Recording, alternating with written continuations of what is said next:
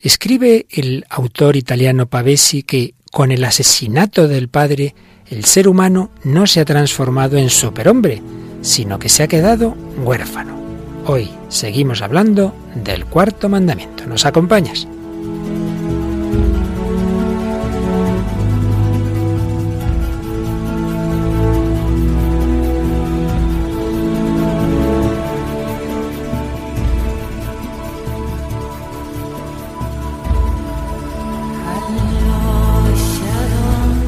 El hombre de hoy y Dios, con el padre Luis Fernando de Prada.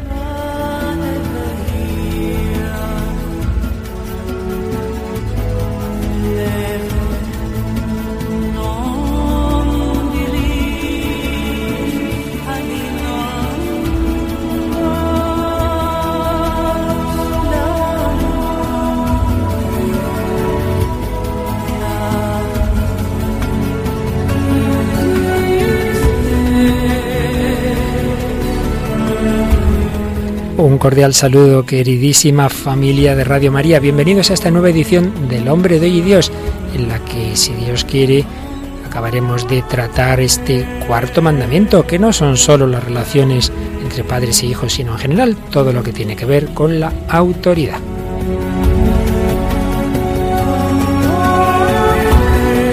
Y aunque un poco díscola toda autoridad, aquí tenemos a Raquel Sánchez Mayo. Hola Raquel, ¿qué tal? Muy buenos, padre. Bueno, pero eres dócil a venir al programa una semana más. Sí. bueno, muy bien. Y también nuestros queridos oyentes que son muy fieles no solo al programa, sino a enviarnos sus comentarios, ¿verdad? Sí, sobre todo la familia de Facebook, que habla mucho y, lo agradecemos todos los comentarios y los me gustas y todo. Y bueno, he, escogido un, mail que nos mandaba Luis Mariano González Muñoz, que decía, excelente los programas dedicados al cuarto mandamiento y por favor seguir haciendo el programa también daros las gracias porque a veces me hacéis sentir cosas que me son inexplicables y perdón porque a veces siento vergüenza y me da corte divulgar que yo escucho Radio María. Nada, nada, no te cortes nada, Luis. Dice, todo va cambiando y algo que me da fuerza y nos manda saludos a las 3 de la madrugada, nos escucha. Vaya horas, vaya horas. Pues sí, es muy frecuente, muchas personas que en Radio María a veces le da reparo decirlo, pero nada, nada, hay que lanzarse, cada vez somos más, cada vez más. ¿Y algún correo más, Raquel? Sí, tenemos uno de Arlen Chirinos que dice que no, escucha Radio María desde el 2007 y hasta cuando duerme, dice, porque se queda con los auriculares puestos. Dice, se sigue instruyendo con la liturgia de las horas, dice que su hora favorita es de las 3 a las 4 de la madrugada, dice que escucha los, los programas que profundizan en la, Biblia la Biblia y se mete de lleno en la lectura, las analiza, dice consulta el Evangelio, la voz del Papa, de todos los programas están bien explicados. Te no llamo porque me gusta más escuchar sin perderme nada. De un abrazo y gracias a todos en general, también a los radioyentes, a sus preguntas que son de gran utilidad para aprender. Y felicidades por los 15 años. Muy bien, pues este era correo no, no explícitamente para el programa, sino para Radio María, pero evidentemente también lo agradecemos porque aquí todos estamos en lo mismo, todos los programas son programas de la familia de Radio María y en todos ellos vamos aprendiendo, como hoy vamos a aprender muchas cosas sobre la autoridad. Ya veréis cómo sí.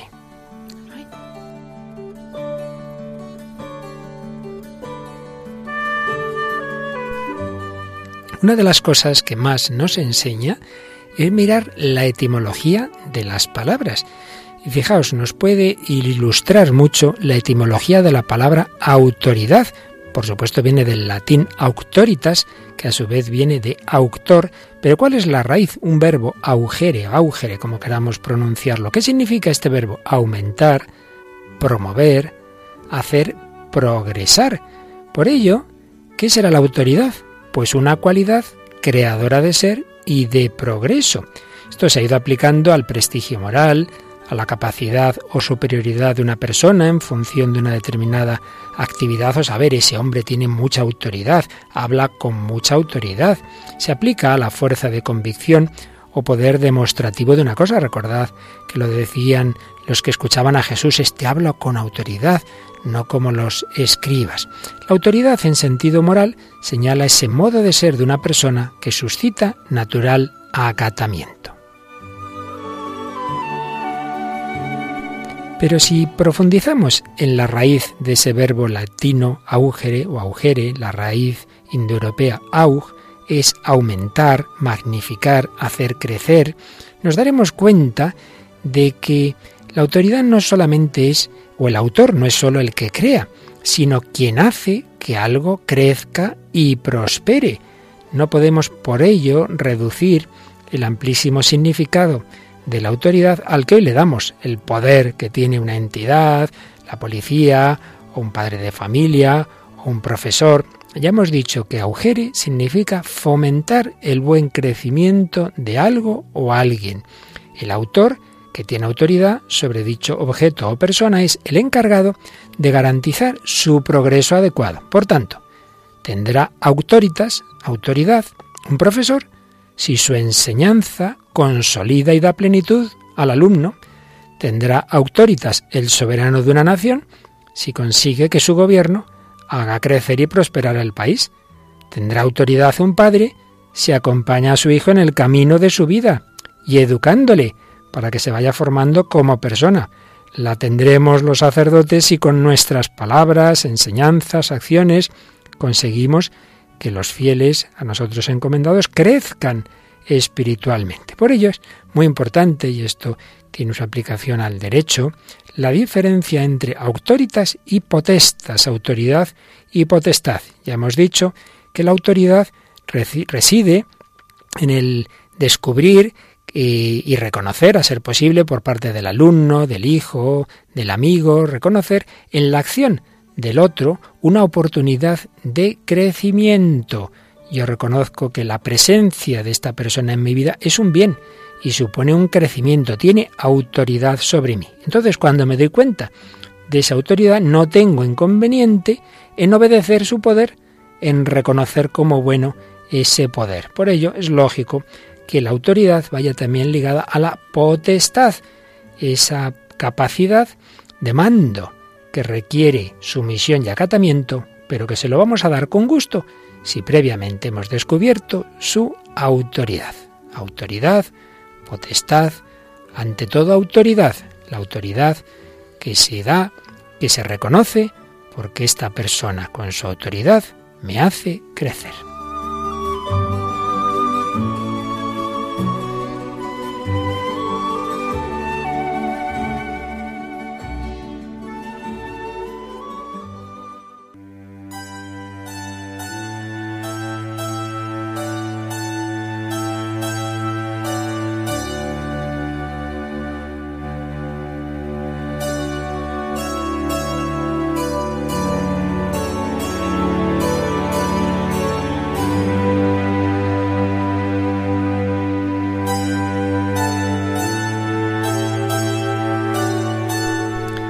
Bueno, siempre nos ilumina. ¿Te ha gustado esa explicación etimológica, Raquel? Sí, la verdad es que, bueno, lo comentábamos un poco antes del programa, ¿no? Que cómo nos, nos ilumina, ¿no? Muchas veces el auténtico significado, la profundidad de, de las palabras, ¿no? Sin duda que sí. Y vamos a seguir, pues hablando de esa autoridad, hemos dedicado ya de programas a las relaciones entre padres e hijos, que es, por así decir, el primer modelo de autoridad del niño, claro, ante todo a quien se encuentra ordinariamente, a sus padres, pero luego hay quien prolonga esa autoridad de los padres, como pueden ser los maestros, las diversas autoridades en la sociedad civil, etc.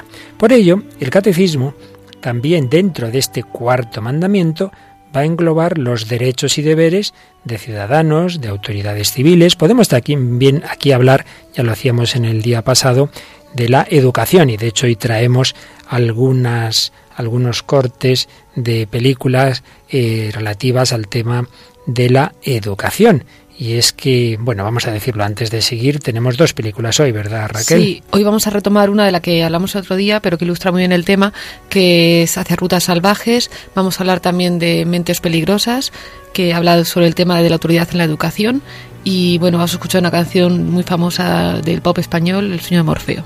Muy bien, pues con estos apoyos audiovisuales, aunque no podamos ver por la radio como es natural, pero nos lo imaginamos, vamos a ir desarrollando este tema del cuarto mandamiento uniendo lo que hemos visto hasta ahora de la familia con las demás autoridades. Y así lo hace, así lo une el propio catecismo en su número 2234. El cuarto mandamiento de Dios nos ordena también honrar a todos los que, para nuestro bien, han recibido de Dios una autoridad en la sociedad Este mandamiento determina los deberes de quienes ejercen la autoridad y de quienes están sometidos a ella. Los que, para nuestro bien, han recibido de Dios una autoridad.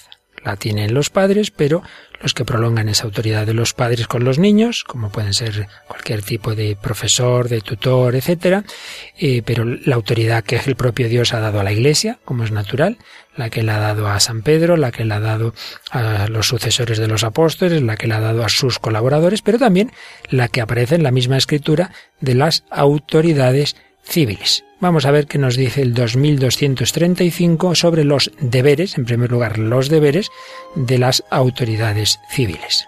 Los que ejercen una autoridad deben ejercerla como un servicio. El que quiera llegar a ser grande entre vosotros será vuestro esclavo. El ejercicio de una autoridad está moralmente regulado por su origen divino, su naturaleza racional y su objeto específico. Nadie puede ordenar o instituir lo que es contrario a la dignidad de las personas y a la ley natural. Así pues, los que ejercen una autoridad deben ejercerla como un servicio. ¿Quién más que el Hijo de Dios hecho hombre tenía y tiene autoridad? Sin embargo, Jesús se puso en el último puesto será vuestro esclavo. Y luego se nos da un principio muy importante. El ejercicio de una autoridad está moralmente regulado por su origen. ¿Qué origen puede tener la autoridad? En último término, Dios, ya lo hemos dicho en otra ocasión. Todos los hombres somos iguales. ¿Por qué uno puede tener autoridad sobre otro? Porque aquel que nos ha creado confiere su autoridad. Por tanto, en el fondo, toda autoridad procede de Dios. Bien sabemos que en nuestro mundo laicista y secularizado esto no se acepta y así nos va, claro, porque si no hay una autoridad que tenga una referencia en Dios, vienen luego tantos y tantos conflictos. Origen divino. También está, regulado el ejercicio de la autoridad por su naturaleza racional. Hay que usar la razón, no es porque yo lo digo, sino que la autoridad tiene que buscar lo más razonable, lo más conveniente, y por su objeto específico. Claro, un profesor tiene autoridad para lo que tiene, no para lo que le corresponde al padre de familia, o el policía lo tiene para su ámbito público, pero no para entrar en tu casa, decirte cómo tienes que educar, etc. Y se nos acaba diciendo que, dado que la autoridad procede de Dios, nadie puede ordenar lo que es contrario a la ley de Dios, lo que es contrario a la dignidad humana, lo que es contrario a la ley natural.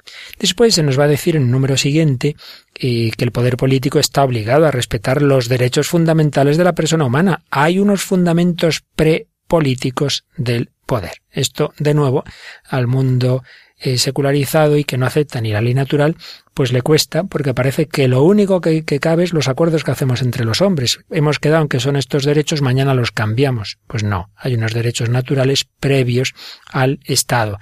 Esto es lo que Europa se dio cuenta después de la terrible Segunda Guerra Mundial, de los genocidios, de tantísimas violaciones de derechos humanos y en general en las constituciones y en la Declaración de Derechos Humanos de la ONU, pues había un trasfondo de que hay algo previo a las declaraciones de las naciones, algo previo a los acuerdos, algo previo al poder político. Y es lo que, por desgracia, se está olvidando de nuevo, con lo cual, por desgracia, también podemos volver a caer, o ya estamos cayendo, en tantas violaciones de derechos fundamentales.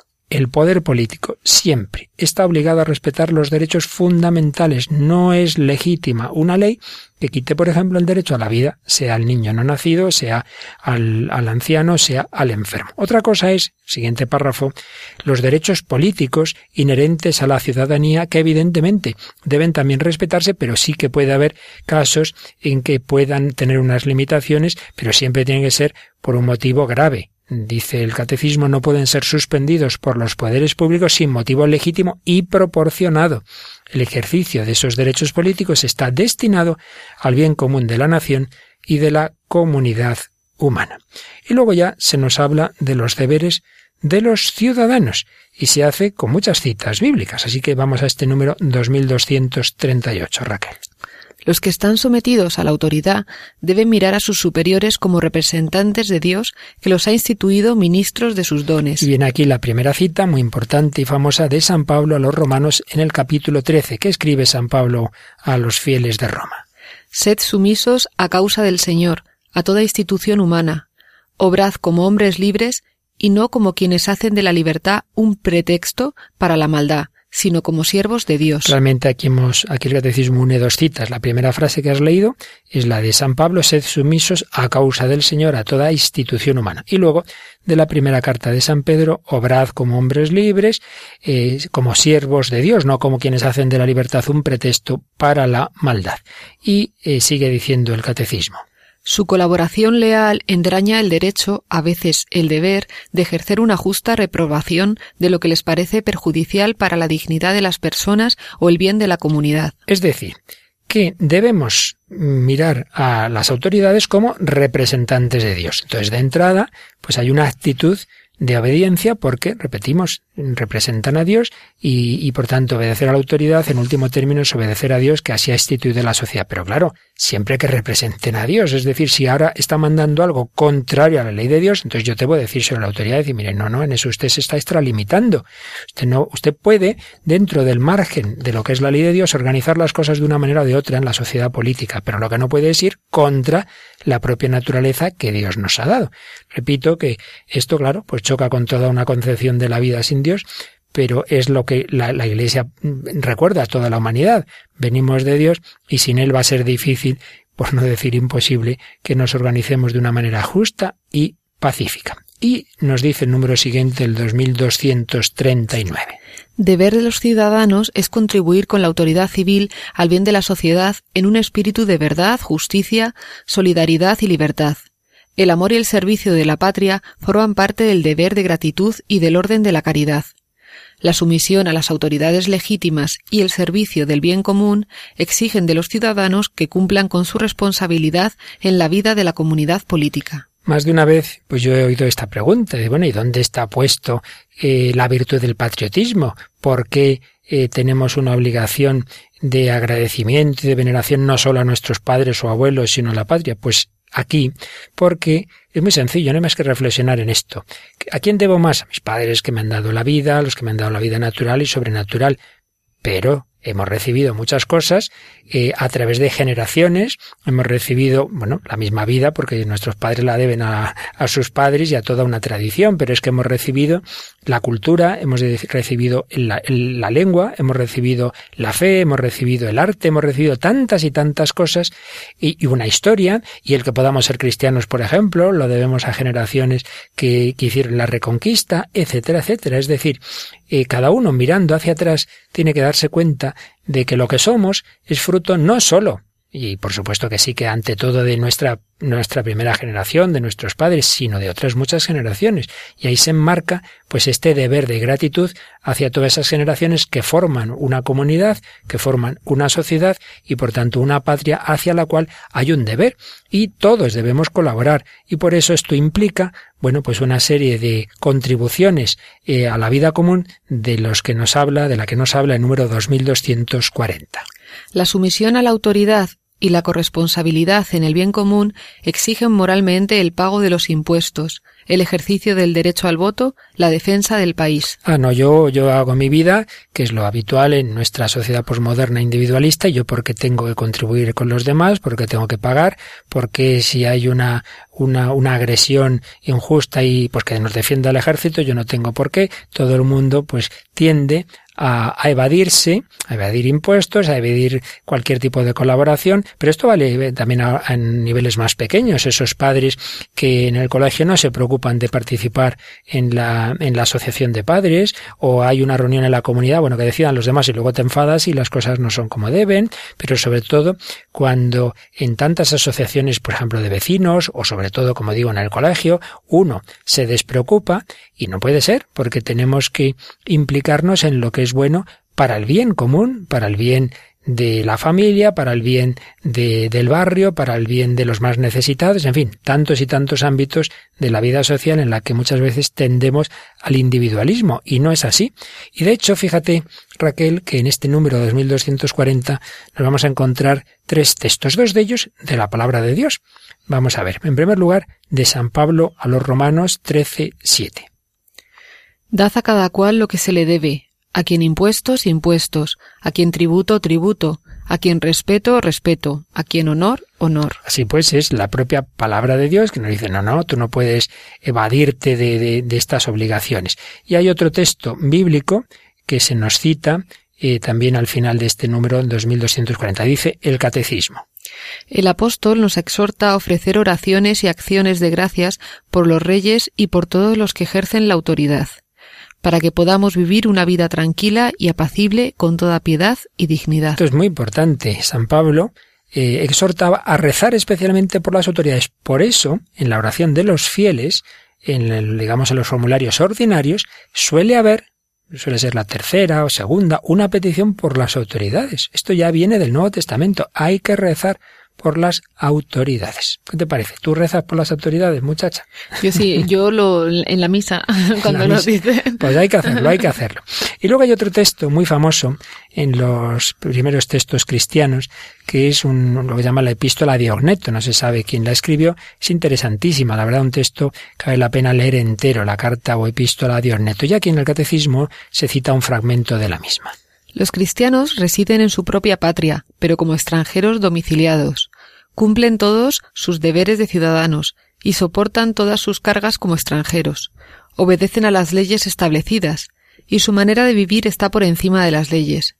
Tan noble es el puesto que Dios les ha asignado que no les está permitido desertar. Es decir, por un lado dicen que no nos digan que no cumplimos, lo hacemos como el que más. Ahora, por otro lado, sabiendo que nuestra verdadera patria es el cielo. Es esa, ese sí pero no de, de, la vida cristiana en la cual hay que estar en el mundo, pero sin ser del mundo. Sí, sí, yo estoy en el mundo y yo cumplo como el que más, pero a la vez yo no hago un ídolo de mi patria, yo no hago un ídolo de la sociedad, ni me aferro a esta vida como si fuera la única. No, no, yo sé que estamos llamados a la vida eterna. La autoridad la autoridad en esas diversas instancias, esa autoridad muy particular que el Señor dio a la Iglesia. Vamos a escuchar eh, Raquel, el primer corte que, nos has traído hoy de esta película que ya hemos usado, como antes recordabas, en otros programas, hacia rutas salvajes.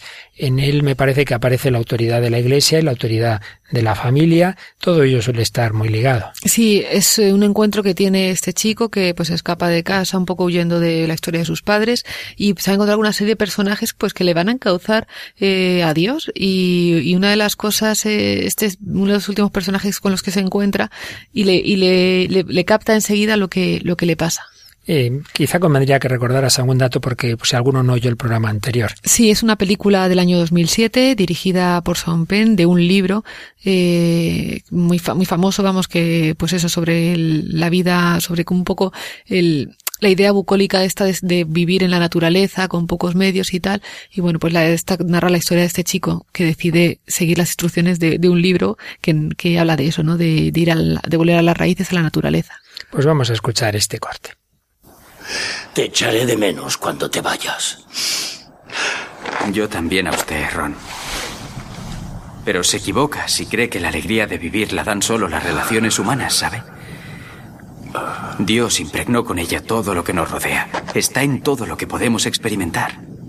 La gente tiene que cambiar su forma de ver las cosas. Sí, tomaré nota de eso. Lo digo en serio, hijo. De verdad. Y quiero decirte algo. Con las pocas piezas que he reunido de lo que me has contado sobre tu familia, tu madre y tu padre, he deducido que tienes algún problema con la Iglesia. Existe una especie de ser superior al que todos reconocemos. Y parece que no te importa llamarle Dios.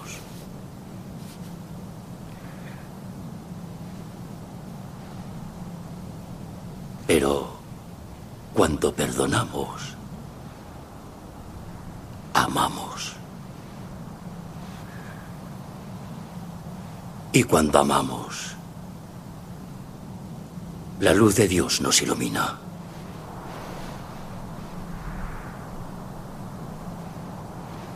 es cojonudo. Te dije que no hablaras así.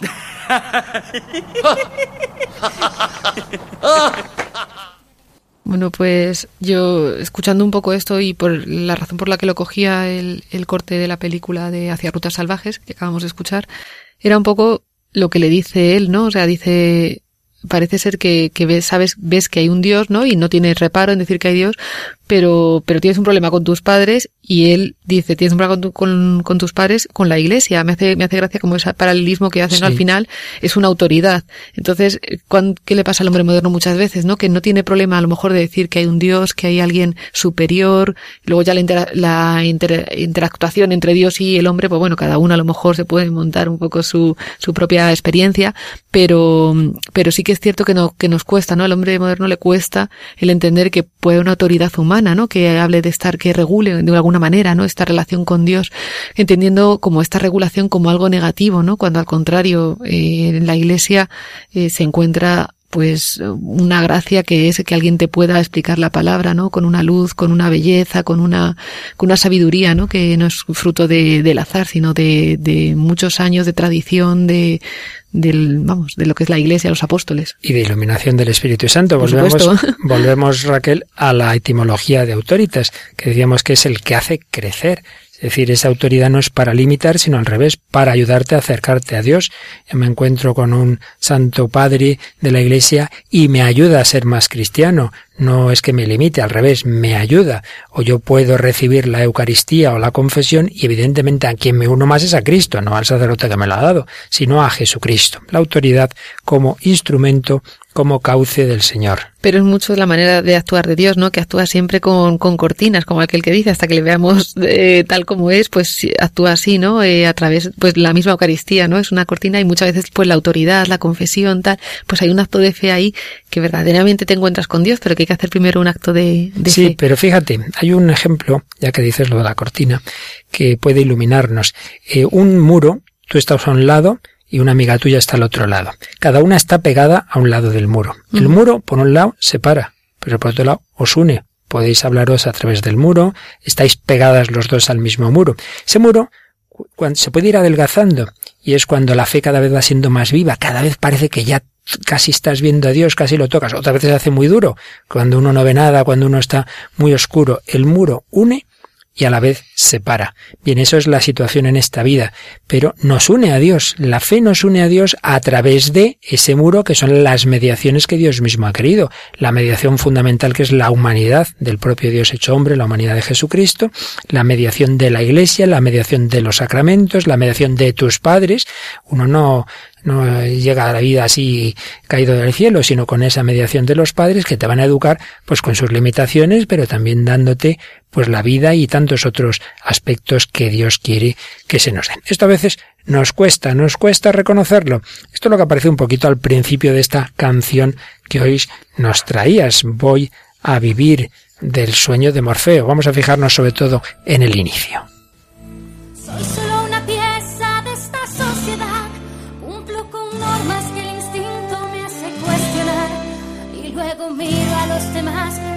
A ver la luz brillar, quiero cambiar.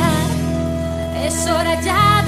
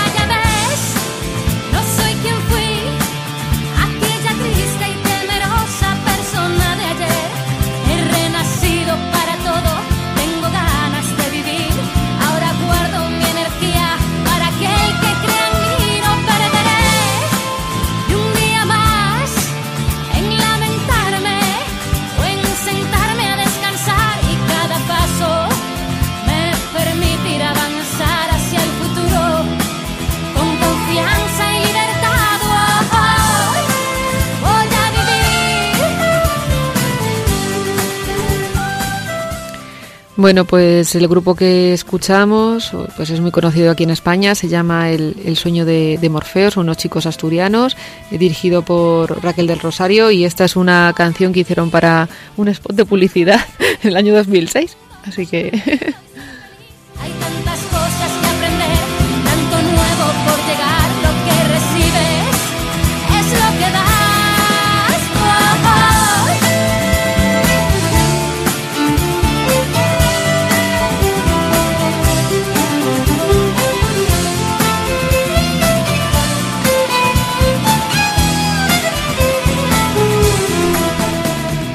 Pues aquí seguimos, queridos amigos, en Radio María, en El Hombre de Dios.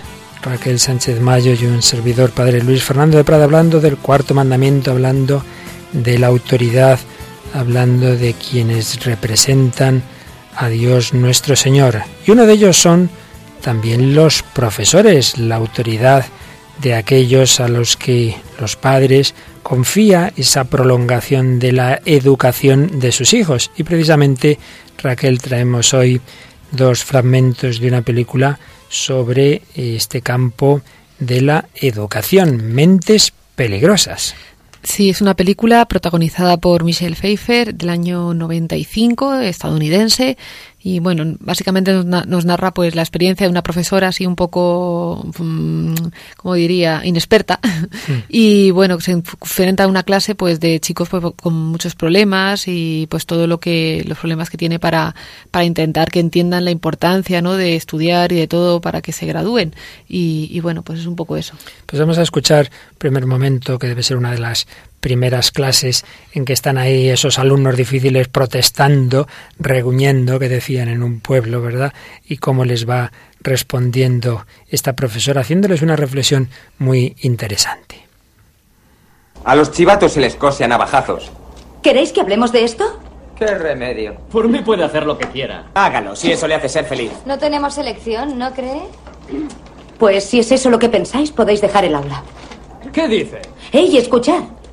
Nadie os obliga a estar aquí. ¿Tenéis elección? ¿Podéis quedaros? O iros. ¿Por qué nos hace este jueguecito? No tenemos elección. ¿Así que eso creéis? ¿Que no tenéis elección para decidir? No, si nos vamos no nos graduamos y si nos quedamos tenemos que aguantar. Eso es una elección, ¿no? La tenéis. O bien no os graduáis o tenéis que aguantarme. Tal vez no sea una elección que os guste, pero es una elección. Usted no entiende nada. No viene de donde vivimos. A usted no la traen aquí en autobús. ¿Elegís subiros a ese autobús? Sabe, debería pasar una semana en mi barrio y entonces podría decirme si tiene elección. Creo que hay mucha gente que vive en tu barrio y elige no subirse a ese autobús. ¿Y sabes lo que eligen? Eligen salir a la calle a vender drogas, eligen salir a la calle a matar y eligen hacer muchas otras cosas. Pero eligen no subirse a ese autobús. En cambio, las personas que eligen subirse a él, y esos sois vosotros, son los que dicen, no me esconderé de la muerte. Cuando vaya a mi tumba iré con la cabeza alta y el espíritu fuerte. Eso es una elección. No hay víctimas en esta aula. No hay víctimas en esta aula. Eso es una elección. Esta mujer quiere sacar lo mejor de los alumnos haciéndoles reflexionar. Cuando se creen que están ahí obligados, dicen, no, habéis hecho una elección. Es una manera de hacerles eh, reflexionar sobre el uso de su libertad. La verdad es que es muy interesante el, el razonamiento que les hace, porque muchas veces decimos, ah, no, yo estoy aquí ya eh, determinado, pues no, tienes que darte cuenta de que estamos usando nuestra libertad constantemente, un uso de la autoridad que quiere como veíamos antes en la explicación de la etimología, eh, sacar lo mejor, lo mejor, fomentar lo que hay en potencia en esos jóvenes. Pero antes de seguir, Raquel, siempre tenemos algún testimonio y hoy nos hemos ido, ni más ni menos, que al de una mujer cuyo padre no era una hija de la caridad precisamente, sino ni más ni menos que Joseph Stalin, en fin, uno de los personajes más siniestros de la historia, una chica que lo tuvo difícil por su familia, por la educación que tuvo, por su nación, la Unión Soviética, en fin, por todos lados, pero es maravilloso ver que en las circunstancias más difíciles, Dios nuestro Señor tiene caminos, caminos por los que puede llegar al alma. Dios viene a buscar a todos y bueno, pues el testimonio de ella pues es, prueba de esto, ¿no? Eh, fue una escritora, hija de, de Joseph Stalin, como has dicho, y, y, bueno, dice que los primeros 36 años de su vida los pasó en, en Rusia, pues en la Rusia más atea, ¿no? No se hablaba de Dios. Sin embargo, su abuela materna dice sí que les hablaba de Dios. De ella escuchó por primera vez las dos palabras, estas, alma Fíjate la, importancia de los abuelos. Muchas veces, hoy pasa también, ¿no? Que hay abuelos que sufren, mis hijos no han bautizado a mis nietos y tal. Bueno, bueno, usted vaya sembrando semillitas. En una ocasión, pues cuando su hijo tenía 18 años, eh, se puso muy enfermo y no quería ir al hospital. Entonces ella dice que por primera vez en su vida le pidió a Dios que le, que le sanara. Que a todo esto me parece que no hemos dicho el nombre de esta hija de Stalin. Y claro, es que no sabemos cómo se pronuncia. Es Bletlana, es Betlana, algo así. Vale. Pues tenía un hijo de 18 años que se le puso enfermo y mira, tú como tantas veces ocurre, por mucho ateísmo que tuviera, en ese momento miró al cielo y le pidió a Dios, si existía al menos, ¿verdad?, que le curara a su hijo. Y así fue, eh, Dios, se lo, Dios le, le, curó a su hijo y bueno, pues a partir de eso a ella le embriagó un sentimiento intenso de la presencia de Dios y, bueno, y también pues se encontró con un sacerdote, dice ella que era maravilloso, que pues que le ayudaba, ¿no? Que le instruía sobre los, sobre los dogmas de, de la fe, del cristianismo, y fue bautizada el 20 de mayo del 62, que no sé cuántos años tendría, pero ya debía ser una mujer hecha y derecha. Conoció a los católicos en Suiza y cinco años después de su bautismo. Después se fue a, Estados Unidos y se casó, pero con la separación pues vino pues una época como más de, de turbación y bueno, en Estados Unidos pues ahí está la realidad de que hay con muchas iglesias, es una cosa muy anglosajona también en, en Inglaterra, ¿no? Entonces pues estaba un poco ahí que no sabía, no sabía dónde estar y como muchas veces son pues doctrinas un poco erradas, pues son un poco más difíciles a lo mejor de entrar si no, si no las has conocido, ¿no? Y pues nada, al final conoció un sacerdote católico, eh, que, italiano, que estaba en Pensilvania, que le invitó a, a visitar Fátima. Y pues nada, aunque ella en ese momento no fue, pues estuvo manteniendo una correspondencia y luego más tarde conocería una pareja de católicos, Rose y Michael, y estuvo viviendo con ellos y pues nada, por la piedad de esta, de esta, de esta, de este matrimonio, la solicitud por, por ella, por su hija, pues le conmovieron, le conmovieron profundamente, ¿no? Eh, así continuaron sus, sus contactos pues con gente católica que le, que le alentaban y le permitieron acercarse a la iglesia. Y así dice ella que en un frío día de diciembre, mientras vivía en Cambridge, en Inglaterra ahora, eh, pues se acercó a la, a la, Iglesia Católica, ¿no? Ahora la Eucaristía se ha hecho en su vida eh, viva y necesaria. El amor a la Virgen María, que ella consideraba como de gente inculta, de, pues eso, piedad popular, pues ha entendido que, que es una, que es un sustento, ¿no? Y que es una, y que es una ayuda. Y de quién otro podía ser su abogado sino la Madre de Jesús. Ella se hizo cercana y, y la llama bienaventurada entre todas las mujeres. Así pues pasó del ateísmo a la fe en Dios, eh, entra en el cristianismo, pero en la iglesia que está absolutamente predominante en, en, Rusia, que es la iglesia ortodoxa. Luego conoce pues tantos grupos protestantes en Estados Unidos, en Inglaterra, pero finalmente entra en la iglesia católica. Fíjate que en su testimonio escribe los años de mi conversión han sido plenos de felicidad. Pues tengamos siempre esta esperanza. La autoridad son mediaciones que a veces lo pueden hacer muy mal, muy mal. Y a pesar de todo, pues el Señor siempre está detrás. Es Él quien nos educa, es Él el que nos va guiando, es Él el que nos va llevando a esa plenitud, a ese encuentro con Él. Pero vamos a volver a ir terminando ya las enseñanzas principales del catecismo sobre la autoridad. Estábamos con las autoridades civiles, los deberes de los ciudadanos. También aquí hay un tema de mucha actualidad y es el tema de la inmigración. Nos dice el número 2241 que las naciones más prósperas tienen obligación de acoger, en cuanto sea posible, al extranjero que busca la seguridad y los medios de vida que no puede encontrar en su país de origen. En esto está insistiendo muchísimo el Papa Francisco, lo dice clarísimamente también en la exhortación Evangelii Gaudium. Ciertamente, añade el catecismo, es verdad que las autoridades civiles que tienen esa obligación un país, pues cualquier país europeo, por mucha crisis que tengamos, pues siempre tiene unas condiciones de vida muchísimo mejores a las de tantos otros países de donde nos vienen pues muchos inmigrantes jugándose la vida. Es verdad, por otro lado, dice el catecismo, que ese derecho de inmigración pues es lógico que hay que regularlo y someterlo a determinadas condiciones jurídicas y que por otra parte el inmigrante está obligado a respetar con gratitud el patrimonio material y espiritual del país que lo acoge, obedecer sus leyes y contribuir a cargas, es obvio. En fin, son principios generales que luego en cada caso hay que ver cómo se aplican. Y luego hay un tema siempre conflictivo pero que ha estado presente en, en la historia de la Iglesia, bueno, empezando por nuestro Señor Jesucristo y los primerísimos apóstoles. ¿Qué pasa cuando la autoridad a la que ya hemos dicho, que representa a Dios y por tanto en principio hay que obedecerla, pero ¿qué pasa cuando lo que manda va en contra precisamente de la ley de Dios? Pues nos responde a ello el número 2242. El ciudadano tiene obligación en conciencia de no seguir las prescripciones en las autoridades civiles cuando estos preceptos son contrarios a las exigencias del orden moral, a los derechos fundamentales de las personas o a las enseñanzas del Evangelio.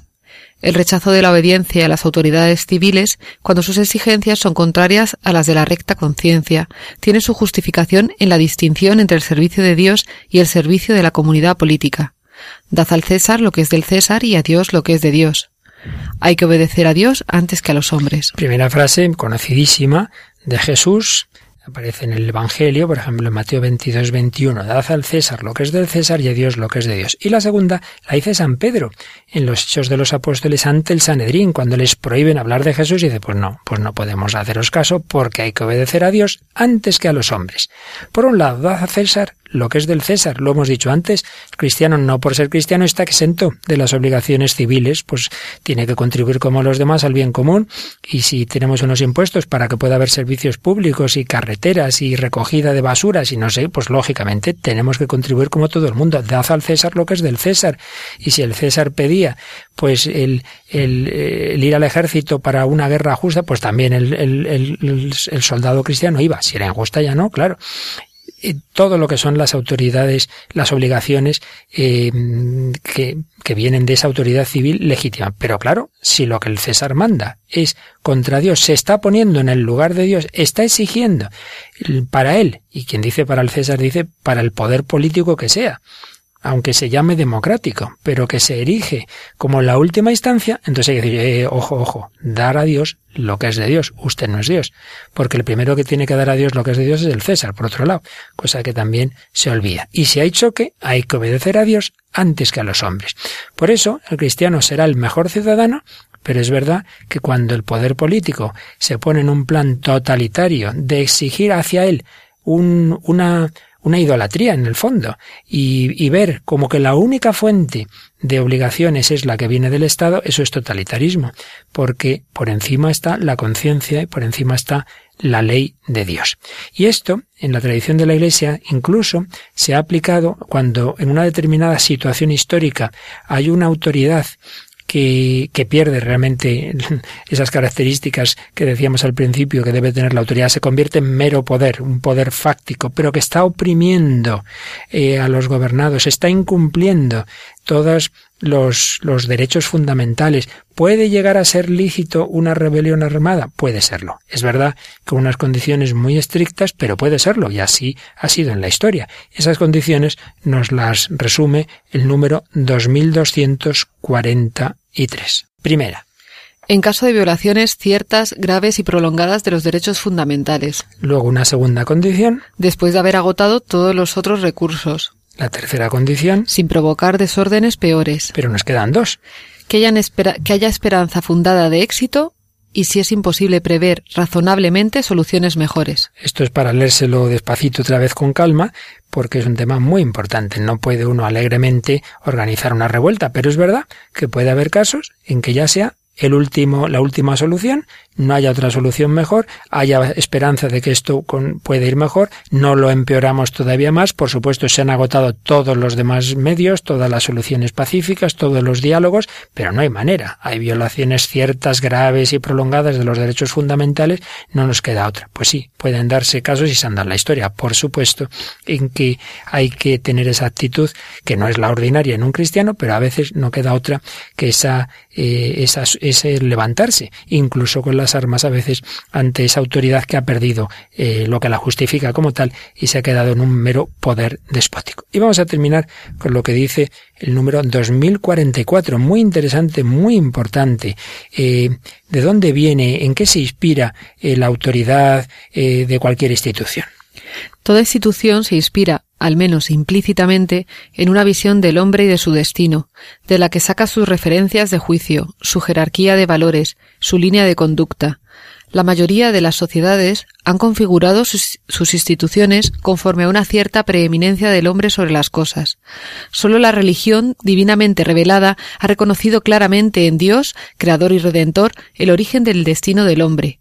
La Iglesia invita a las autoridades civiles a juzgar y decidir a la luz de la verdad sobre Dios y sobre el hombre. Las sociedades que ignoran esta inspiración o la rechazan en nombre de su independencia respecto a Dios se ven obligadas a buscar en sí mismas o a tomar de una ideología sus referencias y finalidades, y al no admitir un criterio objetivo del bien y del mal, ejercen sobre el hombre y sobre su destino un poder totalitario, declarado o velado como lo muestra la historia. Bueno, aquí hay temas interesantísimos que no podemos evidentemente eh, precisar en unos minutitos, pero simplemente hay que insistir en esto. A veces se dice como si lo que hace un Estado, lo que hace la autoridad política fuera una cuestión meramente técnica y por tanto no tiene nada que ver con la ética, con la moral y mucho menos con la religión. Y eso no es verdad. Hombre, en algunos ámbitos sí, o sea, lo que son puramente las disposiciones administrativas, mire si esto se organiza de esta forma o de esta otra, bien, son cuestiones técnico-jurídicas que no van a ninguna parte. Pero todos sabemos que hoy día los poderes políticos, desde luego en Europa y no solo, pues toman decisiones que entran en ámbitos que no son puramente administrativos, entran en el ámbito de la familia, de qué es el matrimonio, eh, entran en muchísimo, bueno, en la vida, en la vida, en el aborto, en la enfermedad, en la eutanasia, en la educación, en entran en, en campos que superan por completo lo que sería, digamos, estrictamente jurídico, político y tal. ¿Y qué pasa? Pues que en esas decisiones tienen una determinada concepción.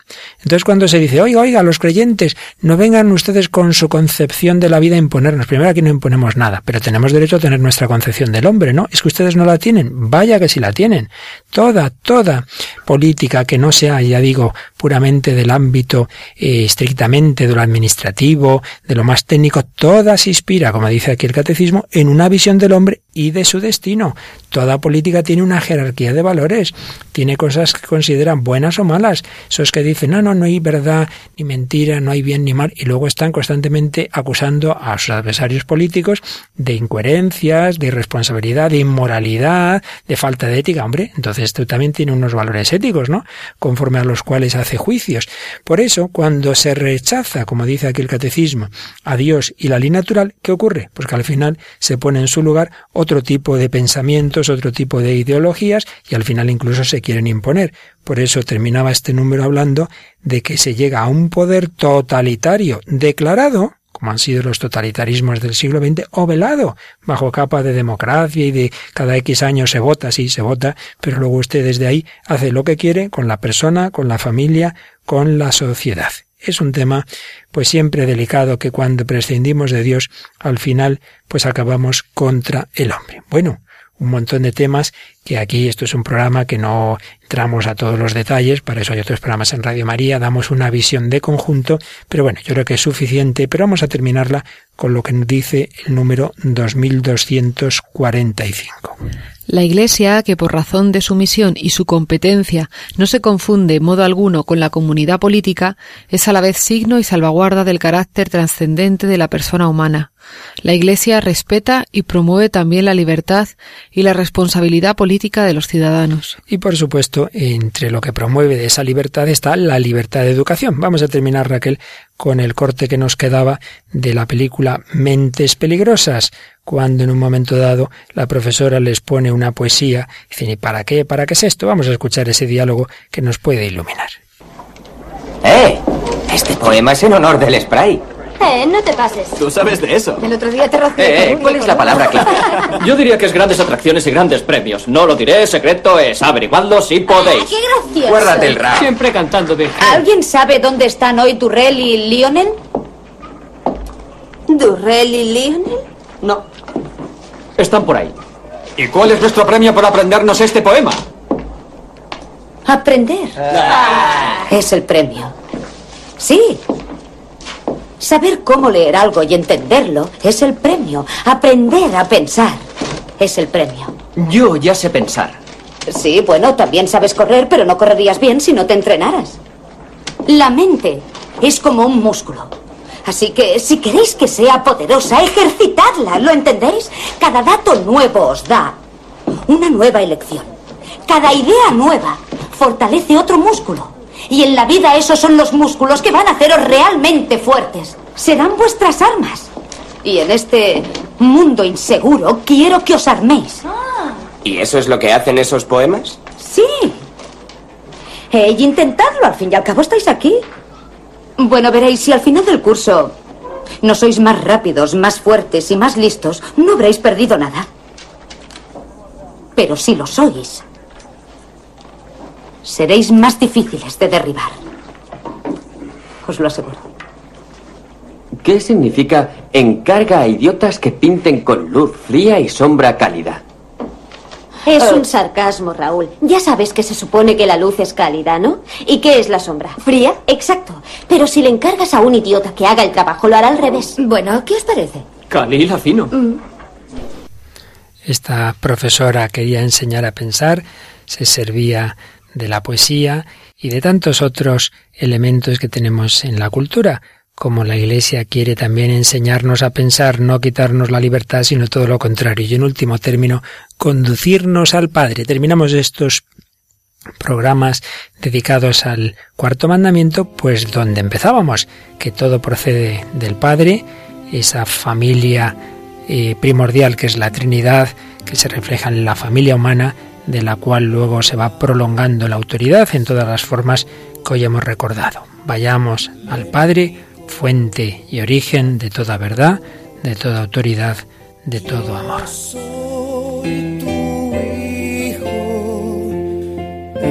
Escúchame.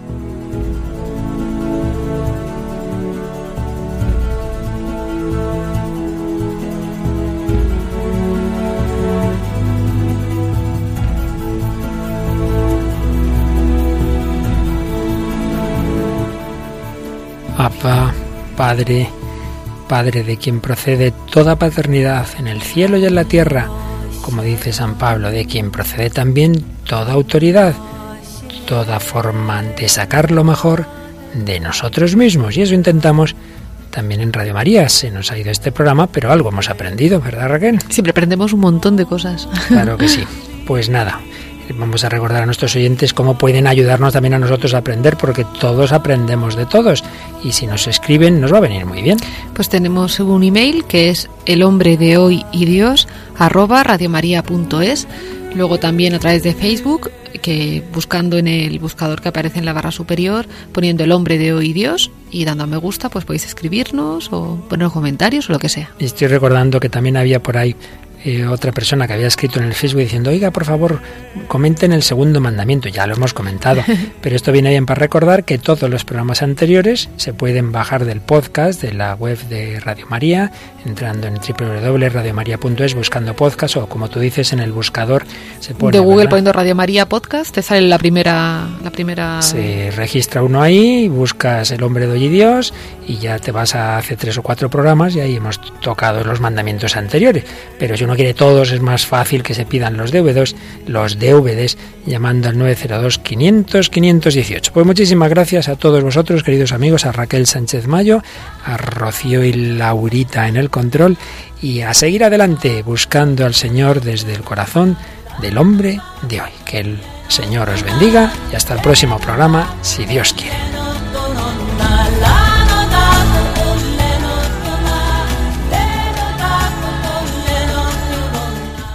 Así concluye El hombre de hoy y Dios, un programa dirigido en Radio María por el Padre Luis Fernando de Prada.